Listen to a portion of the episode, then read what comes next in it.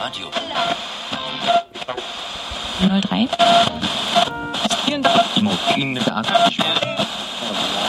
Achtung, Achtung! Hier spricht die Unterschicht.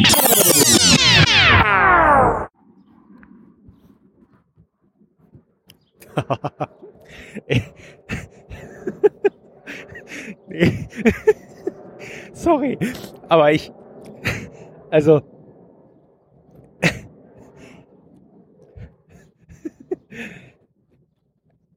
also Namen sind ja so, äh, sorry, es war morgen, aber Namen sind ja so, keine Ahnung, irgendwie manchmal sehr speziell.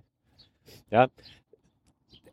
Deshalb, ich habe heute früh in der U-Bahn, man liest ja immer so, da ist ja dieses Berliner Fenster in der U-Bahn. Ich weiß nicht, ob Nicht-Berliner, ich weiß ja nicht, in welchen Städten noch so U-Bahnen rumfahren und ob die auch so Monitore oben an der Decke haben und dann, da weiß ich nicht, Münchner Fenster oder sowas. Äh, Hamburger Fenster, ich habe keine Ahnung. Aber in Berlin ist oben in der Decke immer in der Decke eingelassen. Stimmt ja nicht. Das hängt so herab von der Decke so billige Monitore, die dann immer ähm, Werbeeinblendungen und ab und zu auch mal so Kurznachrichten. Ähm, wahrscheinlich gesponsert von BZ und, und, und äh, NTV und sowas. Hast du eingeblendet. Da war eine schöne Schlagzeile. Innensenator Dr. Geisel. Nee, der war gar nicht Doktor. Innensenator Geisel nur. Ich weiß gar nicht, wie ich jetzt auf Doktor komme, weil ich, ach so, weil ich schon das nächste Ding im Kopf habe. Ich muss seiner U-Bahn schon lachen. Innensenator Geisel fordert mehr Überwachungskameras in Berlin. Hat er Angst, dass er entführt wird oder was? ähm, ich meine, von, also von welcher Partei der ist, ich hätte jetzt CDU getippt, so auf, auf blauen Dunst, aber die regieren gerade gar nicht. Aber es ist ja irgendwie dann doch die CDU, weil es ist die SPD. Also wir haben eine rot-rot-grüne Regierung, hätte ich auch nicht anders erwartet. Es kann ja nur, kann ja nur die SPD sein, die auf so eine bescheuerten Forderungen kommen kann. Naja, gut. Nee, jedenfalls zu dem Geist. Ich war mal bei einem Proktologen, der hieß Dr. Loch. Herrlich. Äh, jetzt hätte ich gern von euch Vorschläge, wie Frauenärzte heißen müssen. Oder kennt ihr Frauenärzte? Und äh, ihre Namen dazu, die irgendwie lustig sind. Also klar, irgendwie kennt jeder Frauenärzte, aber kennt jemand von euch einen Frauenarzt mit einem dazu passenden Namen? Ich meine, irgendwo muss das doch herkommen, oder? Sehr lustig. Wollte eigentlich ganz was anderes erzählen, mache ich auch ganz kurz heute. Ähm, und zwar, wir haben ja jetzt den neuen Eigentümer des Hauses, der wird jetzt auch aktiv. Der hat dann gleich erstmal eine freundliche. Der, also der erste Kontakt zum äh, Vermieter war ein freundlicher Brief mit dem Inhalt, wir fordern Sie nochmals auf, den Schuppen im Hinterhof zu beräumen. Andernfalls äh, werden wir das auf, wie war das, ähm, werden wir, werden wir den Schuppen entsorgen, den Sperrmüll entsorgen und äh, laut Urteil vom Blabla äh, auf die Mieten umlegen oder auf die Betriebskosten umlegen. Ups, da war der Akku leer. Und dann kommt dazu, dass ich als äh, erfahrener Zoom H2N-Nutzer voll darauf vorbereitet war und noch ein paar leere Akkus in der Tasche hatte. Und auch am Folgetag keine vollen Akkus, weil ich einfach vergessen habe, die zu laden. Und jetzt habe ich aber welche wieder. ja, und jetzt ist das Dilemma, dass ich gar nicht mehr weiß, was ich erzählt habe, aber ich schneide das trotzdem vorne ran. Ich habe jetzt keinen Bock nochmal von vorne anzufangen. Ich habe irgendwie drei, viermal, viermal, viermal habe ich, viermal, noch, habe ich das jetzt schon viermal gesagt, dass ich viermal gesagt habe, viermal, viermal. Viermal, viermal habe ich jetzt schon, sind wir bei 16, äh, angefangen mit, mit dem Thema und ich weiß irgendwie nicht, wie ich das kurz und knapp auf den Punkt bringen soll. Ihr könnt euch ja noch erinnern an die Wohnungsgeschichte. Habe ich damit schon vor dem Akku-Notstand angefangen? oder nach dem Akkunotstand. Naja, egal. Jedenfalls ist der neue Käufer jetzt irgendwie da und er hat auch gleich irgendwie ein bisschen Zoff gemacht. Ne? Äh, der Schuppen muss beräumt werden, äh, wiederholt weisen, weisen wir sie darauf hin, dass der Schuppen geräumt werden muss. Also bei dem Ton schon. Ja, sonst gleich hier nach Bundesgerichtshof, blablabla, Urteil vom blablabla. Ich kann das nicht so wiedergeben, wie das da drin steht, weil ich habe den Zettel jetzt nicht bei, ist auch unwichtig. äh, können diese Kosten dann auf die Miete umgelegt werden. Arschlöcher, blöde Arschlöcher, merkt man gleich im ersten, das ist der erste Brief von denen, ja, also die erste Kommunikation mit ihren Mietern, wo man gleich mal merkt,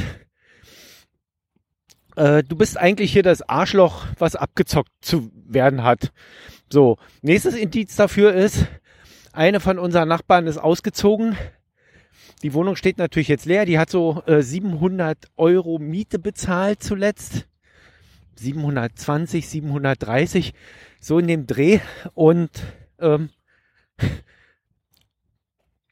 ähm, jetzt stand die äh, An Anzeige bei Immobilien Scout drin, dass die Wohnung neu vermietet wird für 1635. Und ich frage mich,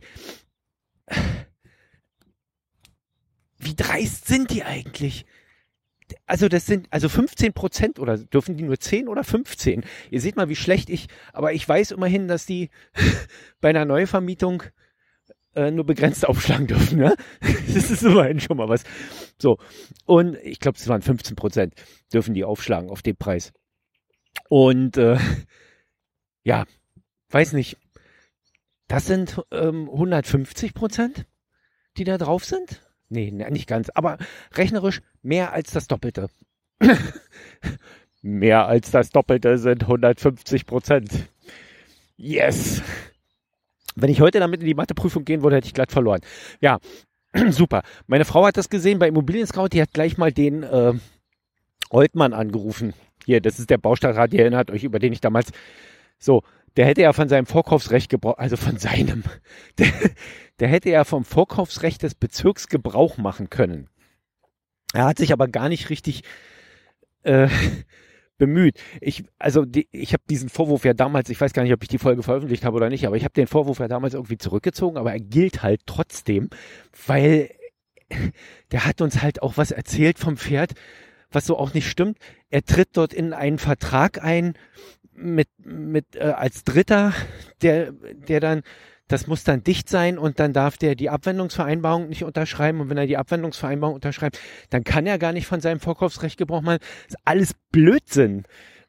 Natürlich kann der das. Man sieht es ja in Kreuzberg. In Kreuzberg, der Baustadtrat, der kauft dort alles auf. Der, der macht dort einen Leerverkauf. Also wenn dort sich abzeichnet, dass irgendjemand, der nicht seriös ist, dort diese Wohnung kauft, dann tritt der ein und macht das, tritt, nimmt, nimmt vom Vorkaufsrecht Gebrauch. Und das hier ist ja wohl nicht seriös. Jedenfalls meine Frau hat den angerufen, weil er meint ist, er könne da jetzt auch nichts machen und er sei ja auch nicht dafür zuständig, aber er würde mal mit dem Eigentümer reden. ich lache hart, ja. Der Herr Baustadtrat hat angerufen und hat gesagt, wir sollen die Miete ein bisschen senken. Dann machen wir das doch. Geld ist uns ja nicht wichtig. Wir kaufen ja das Haus, weil wir sozial engagiert sind. also ihr wisst schon. Ihr merkt schon, ich bin da. Ich, also ganz ehrlich, ich sehe also 1635 Euro. 100 Quadratmeter. 16,35 Euro kalt. Ja, also da kommen dann noch Betriebskosten drauf, die in der Wohn, in der Miete von den 730 im Übrigen schon drin sind. 100 Euro könnt ihr dann mal abziehen. Also das waren 630 Euro kalt und jetzt sind es 1630 Euro kalt. Es sind also 1000 Euro mehr. Krass, oder?